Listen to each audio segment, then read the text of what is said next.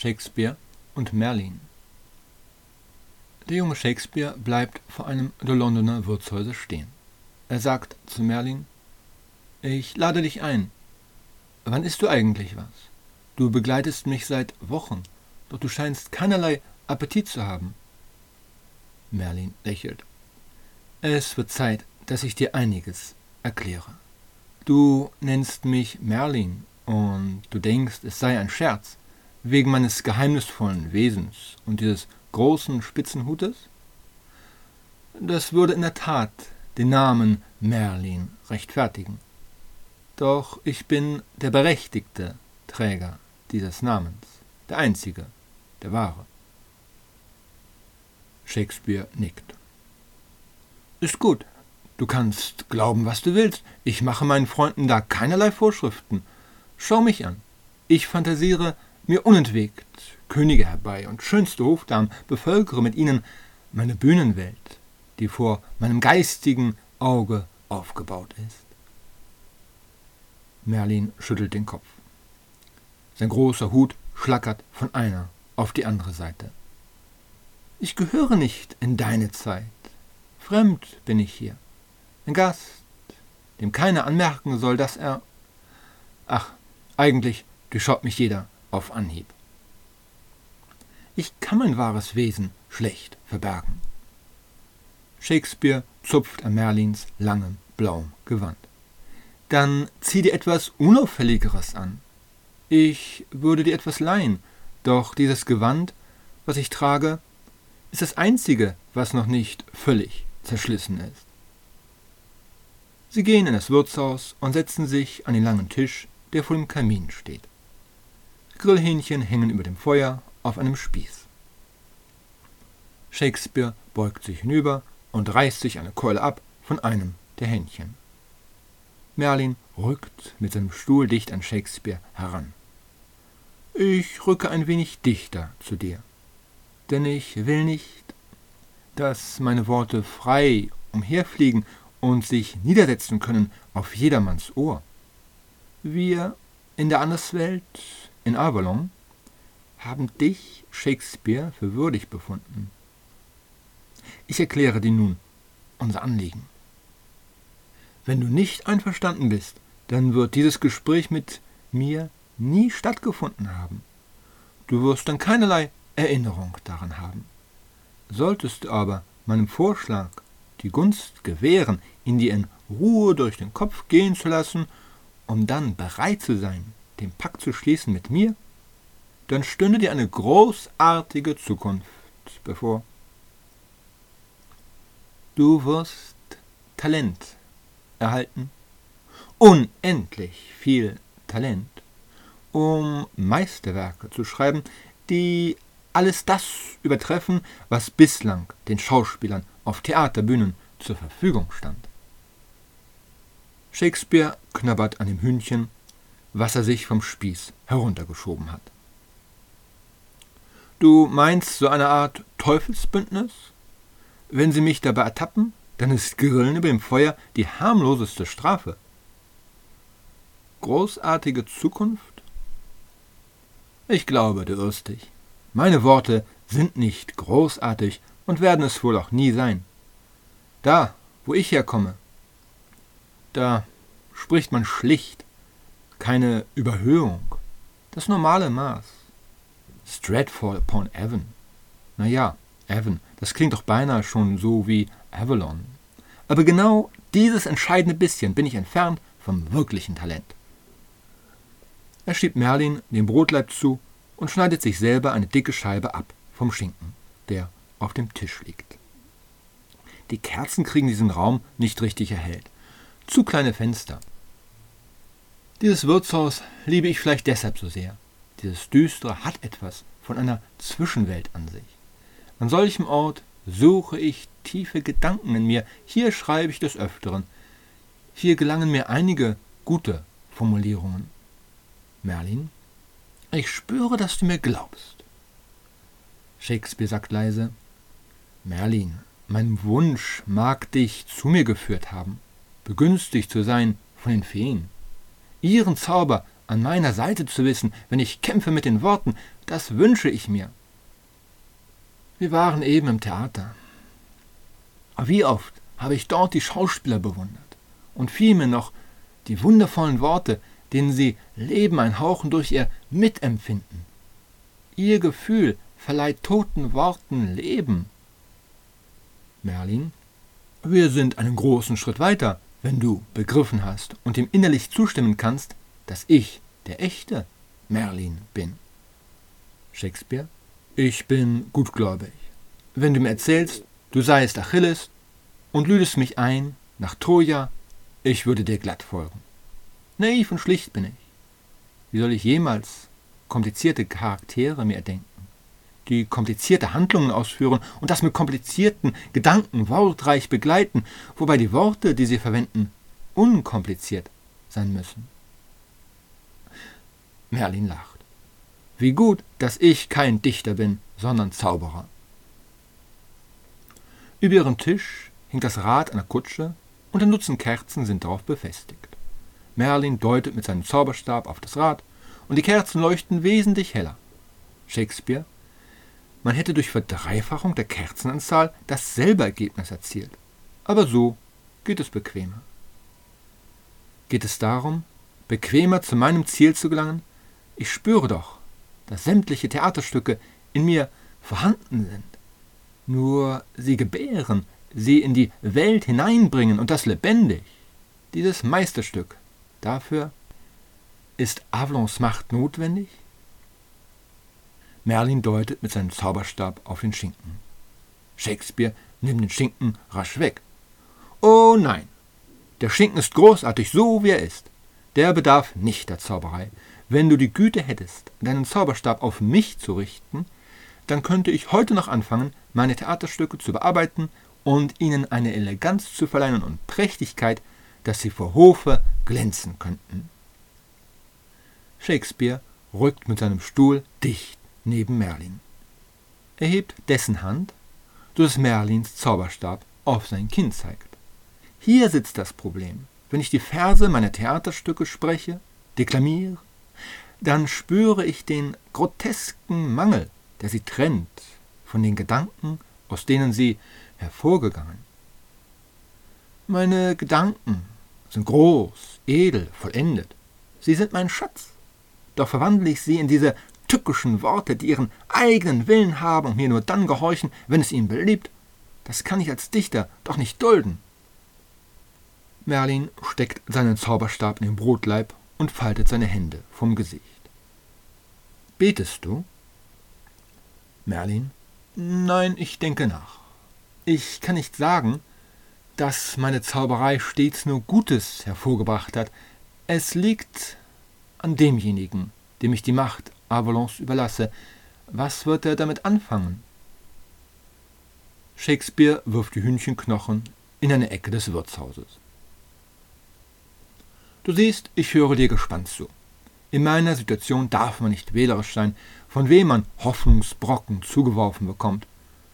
Mögen sie noch so fantastisch und unwirklich scheinen. Ein Schriftsteller macht aus Schein Bühnenrealität. Merlin legt eine Goldmünze auf den Tisch. Ich zahle für dich. Du wirst ab nun im Dienste stehen von Avalon.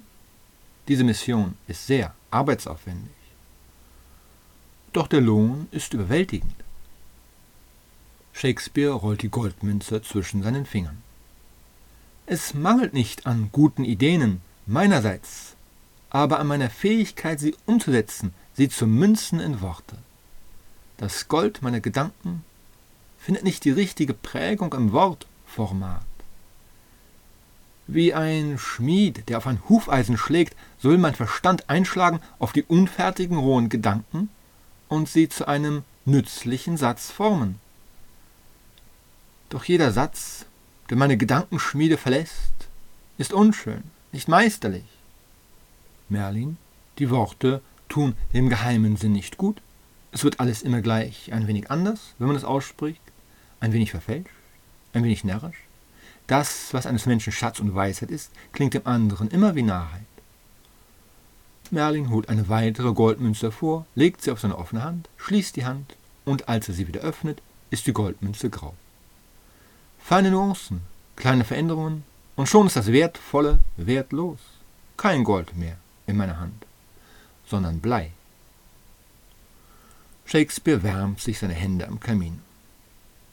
Du bist sonderbar. Alle Welt bemüht sich, Blei in Gold zu wandeln, und dir bereitet es keinerlei seelischen Schmerz, das Gold einzutauschen gegen Blei, nur um mir deutlich zu machen, was ich längst schon weiß. Das Gold, was ich in mir trage, kann ich noch nicht ergreifen und es hinlegen der Welt, dass es jedermann sähe. Ich deklamiere hier oft, spreche meine rohen Verse, und Bianca, die Wirtin, hört mir zu, bestärkt mich in meinem Bemühen, aus rohen Versen einen delikaten, genießbaren Theaterbraten zu grillen, mit der Hitze und Glut meines Gefühls und ihres Gefühls. Ach, dass sie mir zuhört, das hat meine Theaterstücke am Leben halten. Sie wären sonst verdorben, allesamt. Bianca, die Wirtin, setzt sich zu ihnen an den Tisch. Ich habe euch Weintrauben und Käse gebracht. Die anderen Gäste sind gerade friedlich. Vielen Dank, dass du mir so oft beigestanden hast, wenn es galt, wild gewordene Gäste zu zähmen. Sie streicht Shakespeare über seinen Oberarm. Shakespeare, du hilfst mir, meine zahmen Gedanken wild zu machen, da muss ich mich doch erkenntlich zeigen mit ähnlichem Dienst. Er lächelt. Bianca gibt ihm einen Kuss. Dann wendet sie sich zu Merlin und sagt, Verzeiht, ich blicke schon eine ganze Weile zu euch herüber. Ich habe ein Gespür, wenn Veränderungen bevorstehen. Um euch beide ist eine Aura, eine Stimmung des Besonderen. Ich bin auch Wahrsagerin. Nicht nur betreue ich ein Wirtshaus. Meine eigentliche Befriedigung und Erfüllung finde ich in der Wahrsagerei dem Aufspüren des Übernatürlichen. Und dein Freund hier, mein lieber Shakespeare, der strahlt etwas aus, dem würde ich gerne auf den Grund gehen. Shakespeare, das ist Merlin, kommt aus der Anderswelt. Naja, Avalon, du weißt schon. Verwandelt Gold in Blei. Noch mehr Nützliches plant er mit mir will erreichen, dass ich Verse dichten kann, die wohllautend sind, auf dass ich deine Ohren nicht weiter quälen muss mit Satzbrocken, die zäher sind als der Braten, den ich gestern Abend hier serviert bekam. Bianca, du zahlst fast nie.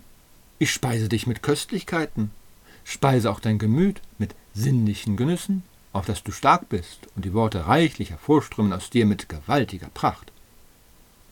Shakespeare, vielleicht solltest du mich noch intensiver betreuen, dann bräuchte ich nicht die Hilfe eines Merlin. Bianca beugt sich zu Merlin vor. Vertraue dich nicht zu vielen Menschen an. Es ist so wie bei gesprochenen Worten. Haben sie die schützende Behausung deiner Innenwelt verlassen, dann sind sie freiwillig für jedermann. Jeder jagt und schnappt nach ihnen, dreht den Worten die Gedärme aus, so dass vom heilen ganzen Wort nichts übrig bleibt und es dir zerfetzt und blutig vor den Füßen liegt. Shakespeare reißt sich noch eine der Keulen ab von den aufgespießten Grillhähnchen. Shakespeare, du glaubst, das sei wahrlich Merlin? Dieselbe Naivität wie bei mir. Bedarf es der Naivität? Muss man ein Meister sein in der Kunst der Naivität, um wirklich zu erkennen, was da ist? Nehme ich die Meinungen der Welt und spanne sie mir vor mein Sichtfeld und blicke dann dahindurch wie durch tausend Schleier? Wie undeutlich muss mir dann alles scheinen? Mit Kinderaugen sehen. Noch nichts wissen von Weltgesetzen im großen Zusammenhang, was jedes Ding mit jedem anderen verknüpft. Alles nur als Einzelnes nehmen, ungedeutet. Dann hat alles Bedeutung. Bianca füttert Shakespeare mit Weintrauben. Shakespeare deutet auf Merlin. Merlin ist nicht. Nahrung aus unserer Welt könnte dir schaden. Könnte denn Nahrung aus Avalon, aus deiner Anderswelt mir schaden? Du willst mich füttern mit Talent? Sag Bianca, soll ich Avalon-Kost annehmen? Wäre es verdaulich oder würde ich für immer flach da niederlegen, wie nach einem viel zu üppigen Mahl, was mir die Gedärme sprengt? Shakespeare wird angestoßen an der Schulter von einem Mann. Hey, was erzählst du da von Merlin? Dich kenne ich doch. Du bist oft im Publikum bei uns im Theater. Solche Zuschauer liebe ich. Aufmerksam, gebannt lauschen sie jedem Wort, was ich hinausschicke in die Welt. Nicht so wie manche, die nur die Gelegenheit suchen, sich hervorzutun durch Pöbelei. Ich pöble auch gern, aber mit Niveau. Der Mann setzt sich gleichfalls zu ihnen an den Tisch. Ich heiße Thomas. Und das da soll Merlin sein? Also, Merlin, ich habe dich oft bei uns im Theater gesehen. Ich musste dich immer anschauen, während ich da oben auf der Bühne stand und meinen Blick schweifen ließ über die Zuschauermenge. Magisch ziehst du den Blick auf dich, gekleidet in schäbige Stofffetzen, doch die Aura, das Besondere, das schimmert hindurch, durch jede Lumpenkostümierung. Dir würde ich den Merlin abnehmen, ohne weiteres. Solche Ausstrahlung bräuchte man als Schauspieler, dann wäre man fein raus. Einfach nur noch auf der Bühne stehen und die Blicke magisch anziehen. Es gibt keine Erklärung für Ausstrahlung. Mancher Schauspieler hat sie, mancher leidet darunter, dass er sie nicht ersetzen kann durch ausdrucksvolles Mienenspiel und wichtiges Gebaren. Shakespeare Ich finde deine Schauspielerei beachtlich. Du bist der Held in einem halben Dutzend meiner Theaterstücke. Dich habe ich vor Augen, wenn ich mein geistiges Puppentheater inszeniere. Vorbild, um Könige und Lords aus diesem Bild entspringen zu lassen. Thomas, du machst mich neugierig auf deine Texte. Ich wäre bereit, sie mir durchzulesen. Ah, Ausstrahlung. Was muss ich mich schinden und die Worte kraftvoll sprechen, sie dem Publikum entgegenschleudern? Oder behutsam, beinahe widerwillig und aus meinem Munde entlassen, muss variieren, besser als es der Teufel vermag, nur meine wenig Aufmerksamkeit mir zu sichern. Merlin nimmt seinen Zauberstab und richtet ihn auf Thomas. Silentium! Thomas Kopf fällt nach vorne auf die Tischplatte. Seine Arme hängen schlaff herunter. Shakespeare stupst Thomas an. Er rührt sich nicht mehr. Mause tot? Merlin? Nein, nur schön schweigsam. Ich muss mich konzentrieren wenn ich an dir gleich das Wunder vollbringen will, der Verwandlung in den größten Theaterdichter des Jahrzehnts. Shakespeare? Sprachen wir eben nicht noch von wirklichem Ruhm? Was sind zehn Jahre, wenn es gilt, eine Ewigkeit auszufüllen? Shakespeare schnappt sich den Zauberstab von Merlin.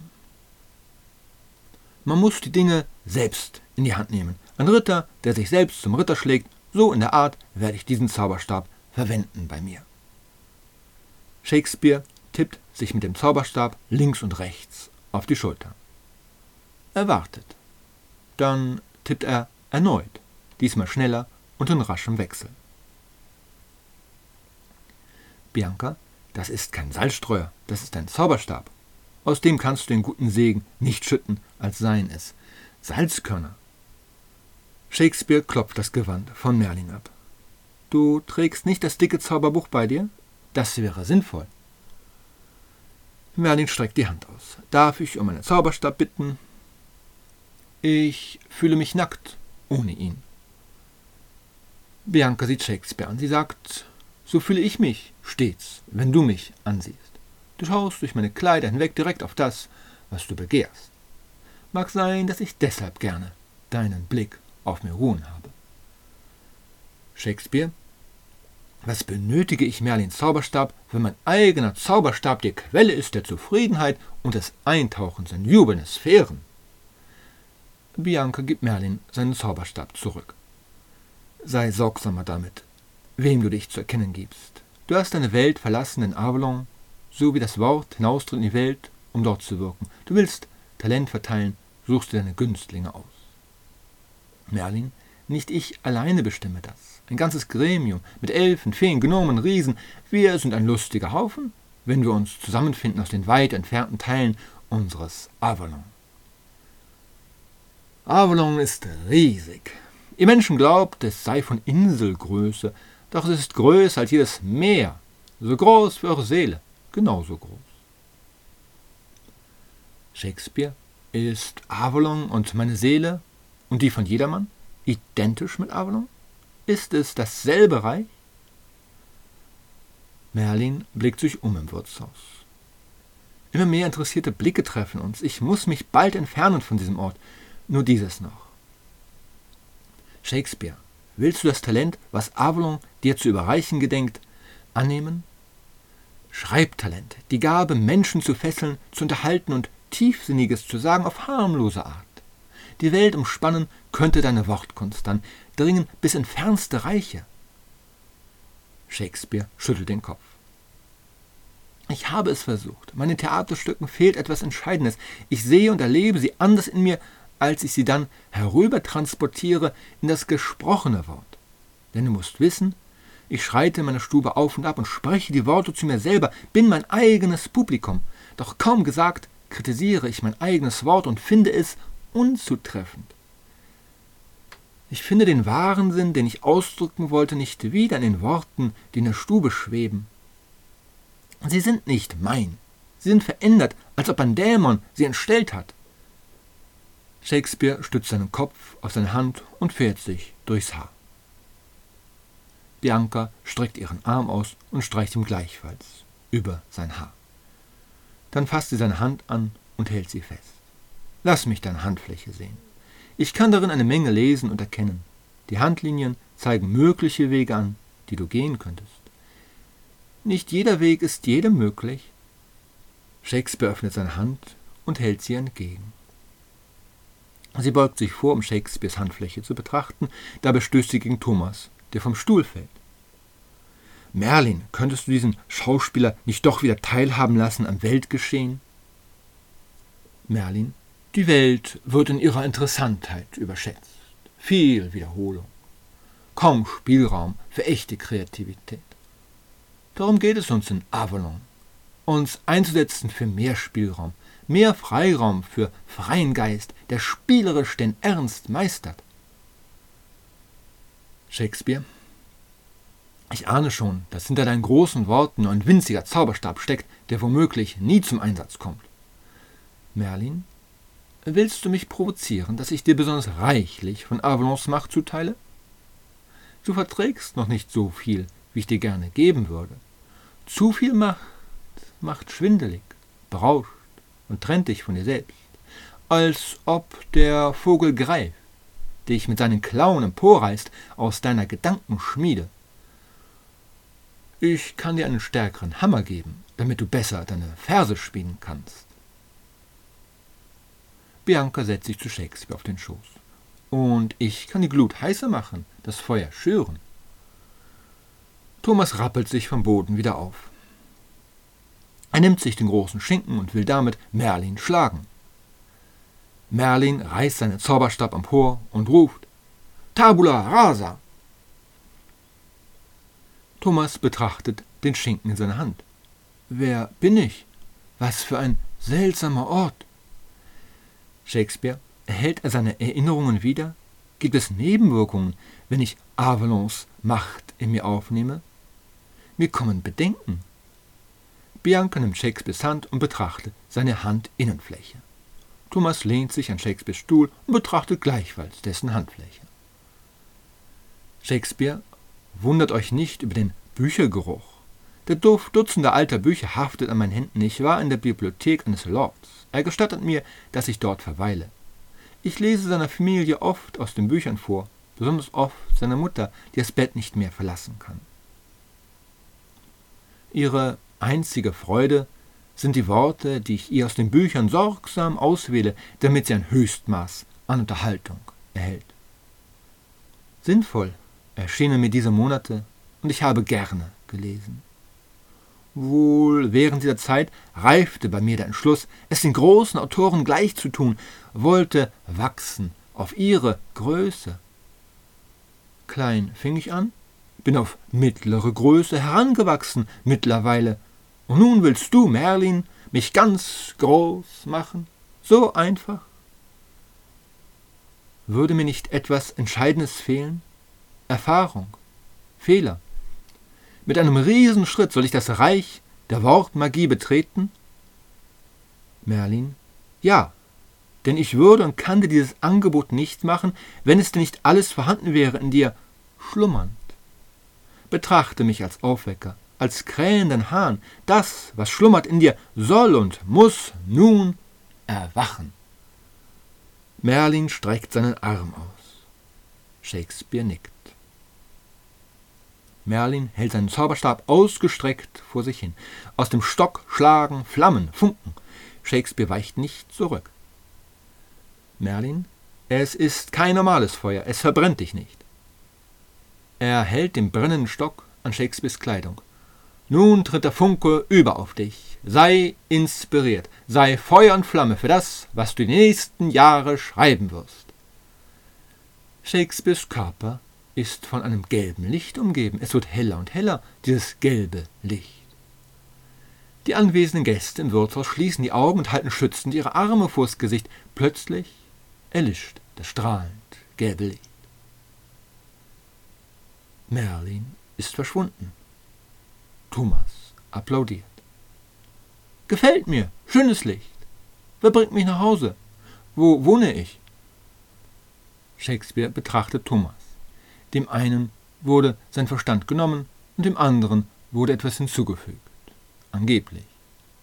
Doch merke ich keine Veränderung, spüre nicht, dass Welle auf Welle sich auftürmt, um am Gestade des Sinnvollen treulich zu landen und mir von Meerestiefe Nachricht zu bringen. Noch immer spüre ich in mir das Bemühen, das Ringen mit Wörterwogen, die das Gedachte unter sich begraben. Wahres Dichten will mir noch nicht gelingen, tröste ich mich mit der Hoffnung, dass die Zeit mein Freund sein wird und mir das Ersehnte bringt? Wenn mir dann ein schönes Theaterstück nach dem anderen gelingt, dann will ich Merlin danken, doch momentan sehe ich nur Thomas schwanken. Er stützt Thomas und setzt ihn auf einen Stuhl vor den Kamin. Shakespeare blickt in das Feuer. Ich fühle mich kein bisschen inspiriert. Nach wie vor will mir erscheinen, dass, selbst wenn ich spreche in Reimen, der Sinn ist sonderbar verdreht und noch gar nichts besser geht. In mir spüre ich Weisheit, Tiefe, das ist wahr, doch wie wähle ich die Worte, dass dies wird euch offenbar. Dem Publikum das zu präsentieren, was auf Seelentafeln, wie zu einem Bankett, hübsch angerichtet ist, wann wird mir das gelingen?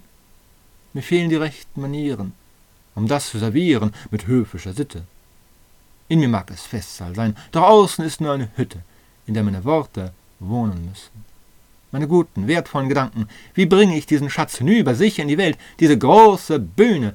Dort sollen meine Worte klingen, doch der Klang ist disharmonisch.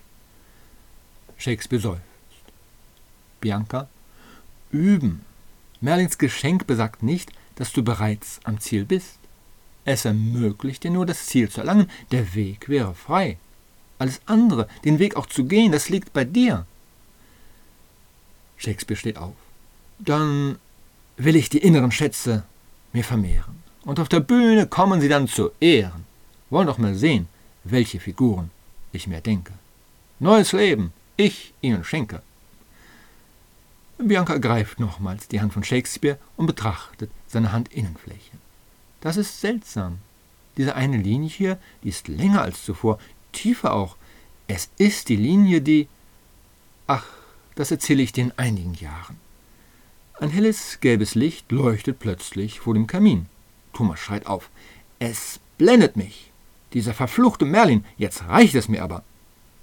Thomas nimmt sich den Schinken und haut damit mehrmals auf das helle gelbe Licht. Das helle gelbe Licht erlischt. Shakespeare betrachtet Thomas. Ich bin sehr erleichtert, dass Thomas nicht mehr der Macht Avalons ausgesetzt ist. Nur auf mir verbleibt nun diese Macht? Ist es ein Segen? Ist es ein Fluch? Bin ich auf groteske Art verändert, so wie Thomas es war und bemerke es nicht? Thomas massiert sich seinen Nacken. Ich habe mich schon beruhigt. Genial. Der Merlin versteht etwas von Effekten. Nur gut, dass ich nicht neben ihm auf der Theaterbühne stehen muss. Er würde mich überstrahlen, gnadenlos mit seiner Ausstrahlung und so kann ich mich trösten damit, dass eines Tages ein Bewohner Avalons mich aufsucht und mir eröffnet, dass auch mir ein Riesensprung gewährt wird in Richtung höheres und höchstes Talent und der Meisterschaft in der Schauspielerei. Ich war wohl noch nicht würdig genug. Thomas haut Shakespeare auf die Schulter. Na, dann können wir damit rechnen, bald deine Stücke aufzuführen? Schreibe mir maßgeschneiderte Rollen. Dann bezahle ich dir schönste Essen hier im Wirtshaus jeden Tag. Bianca, ja, das wäre gut. Komm mich weiterhin besuchen, so oft du kannst.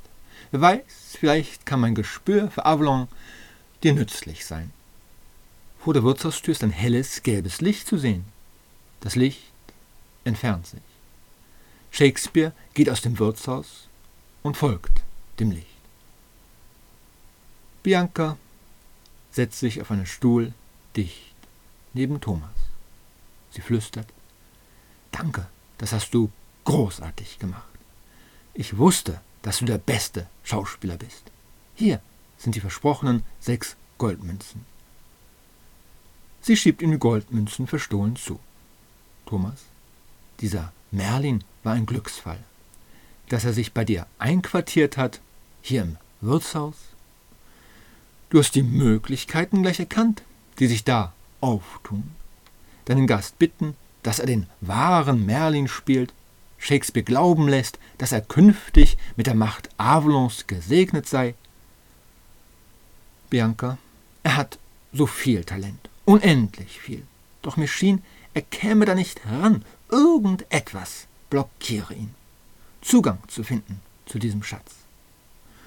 Und ein kleiner Trick wird doch erlaubt sein, um jemanden den Weg freizumachen, den er sich selber blockiert. Thomas, Merlin hat ebenfalls sechs Goldmünzen erhalten. Das ist womöglich die beste Investition, die je ein Mensch gemacht hat und jemals machen wird. Du hast investiert auf Talent. Bianca, mein Glück war, dass ich eine Cousine habe, die bei Hofe arbeitet. Sie kennt den Hofmagier, einen der besten Alchemisten. Von ihm habe ich das Pulver und die Zutaten, um Avalons Licht leuchten zu lassen, wo und wann ich will. In meinem Wirtshaus, vom Kamin, in den Kerzen oder an einem Stock, der damit zu einem Zauberstab wird. Investition. Ja, das Ganze hat mich einiges gekostet. Aber auch ich betrachte es als gerechtfertigt. Ein Trick, der mit Liebe erdacht ist und dessen Ziel das Geniale ist, der muss gerechtfertigt sein. Da muss Gott und auch seine Engelschar ein Einsehen haben. Gleichwohl werde ich Rosenkränze verteilen im Wirtshaus. Und Rosenkränze beten regelmäßig. Thomas, aber vernachlässige dabei nicht deine Gäste. Und als Gast wünsche ich jetzt ein üppiges Mahl. Ich kann mir alles leisten, ich habe Geld.